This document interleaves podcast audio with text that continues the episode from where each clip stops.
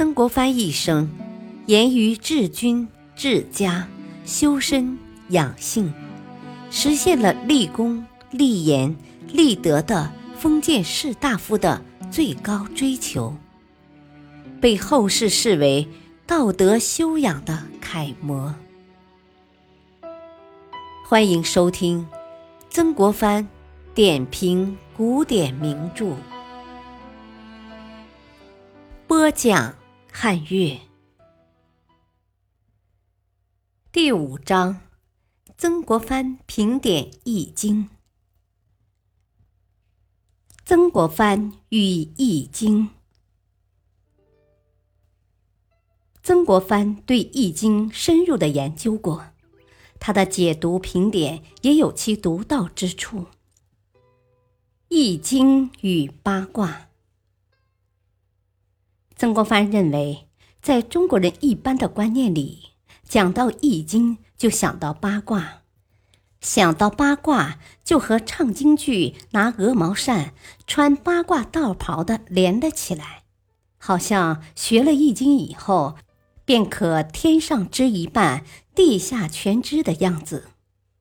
能不能达到这个程度，可是一个很大的问题。易经是不是包括了那么多东西？能不能知道过去、未来？这是一个很有趣的问题，也是很大的问题。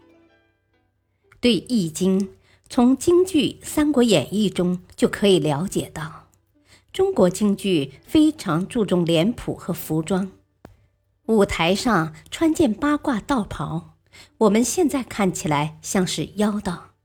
实际上，八卦代表了最高的智慧，所以曾国藩说，《易经》是经典中之经典，哲学中之哲学，智慧中之智慧。此外，京剧中的脸谱，有的在额上画一个太极图，他认为这是表征这位剧中人的头脑中充满了智慧。上通天文，下知地理，从这种戏剧艺术表现方面，就可以看到《易经》在中国文化上的地位及被一般人重视的程度了。这是就好的一面看，就坏的一面看。一提到《易经》，有人就联想到那些跑江湖的、算命的、看风水的。卜卦的江湖术士，所以曾国藩认为读《易经》这部书，应该先从怎样去认识它、怎样去了解它开始。夜不读《易经》，曾国藩认为古人对《易经》是非常重视的，《礼记》的五经解中。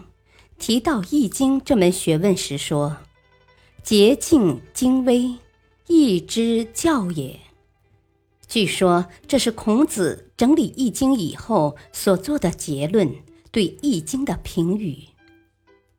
他以为“洁净精微”这四个字看起来很简单，但它的含义却很广。洁净包括了宗教的、哲学的含义。就是说，学了《易经》这一门学问，他的思想、情绪的变动是非常清洁而宁静的。精微两字则是科学的，所以学《易经》的人要头脑非常冷静。曾国藩告诫道：“晚上不要读《易经》。”很多人不大相信，因为老辈们说。易经可以辟邪，凡是不正的妖魔鬼怪都怕易经。有的人生了重病，枕边放一本易经，就可把鬼赶跑。又说易经易读，鬼神都不安，所以夜里不读易经。而曾国藩却最喜欢夜里读易经。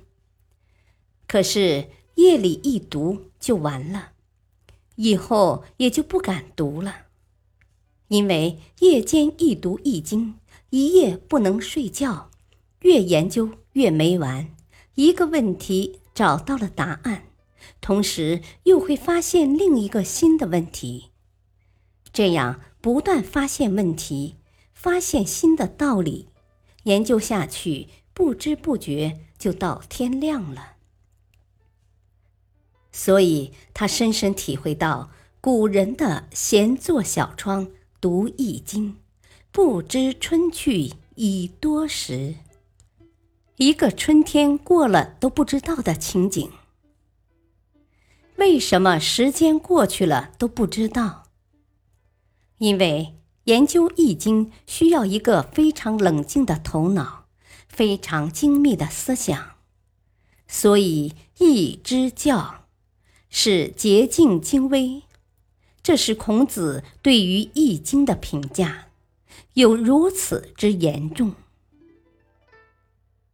但是在五经解中，对《易经》也有反面的批评。曾国藩认为，就是其中说《易经》的流弊是“其师也贼”，就是一个“贼”字。学了《易经》的人，如不走正道、旁门左道，就贼头贼脑、鬼头鬼脑。把上知天文下知地理那一套拿起鹅毛扇，就扇起别人来造反。曾国藩相信这是对《易经》最好的评论，一个“贼”字的断语下得非常妙。历史上汉朝的王凤，唐代的虞世南推崇《易经》，说：“不读《易经》。”不可为将相。不学易经的人，不能做一个很好的宰相，亦不能做一个很好的大将。推崇易经有如此的重要。曾国藩认为，《易经》集注只是中国易经学问的一部分。这本书名《周易》。是周文王在有里坐牢的时候，他研究《易经》所做的结论。他坚持儒家的文化、道家的文化，一切中国的文化，都是从文王著作了这本《易经》以后开始发展下来的。所以，诸子百家之说，都渊源于这本书。都渊源于《易经》所画的这几个卦。曾国藩还认为，事实上还有两种《易经》，一种叫连山易，一种叫归藏易，加上《周易》，总称为三易。连山易是神农时代的易，所画八卦的位置和《周易》的八卦位置是不一样的。他认为黄帝时代的易为归藏易，连山易以艮卦开始，归藏易以坤卦开始，到了周易则以乾卦开始，这是三易的不同之处。感谢收听，下期播讲何谓三易，敬请收听。再会。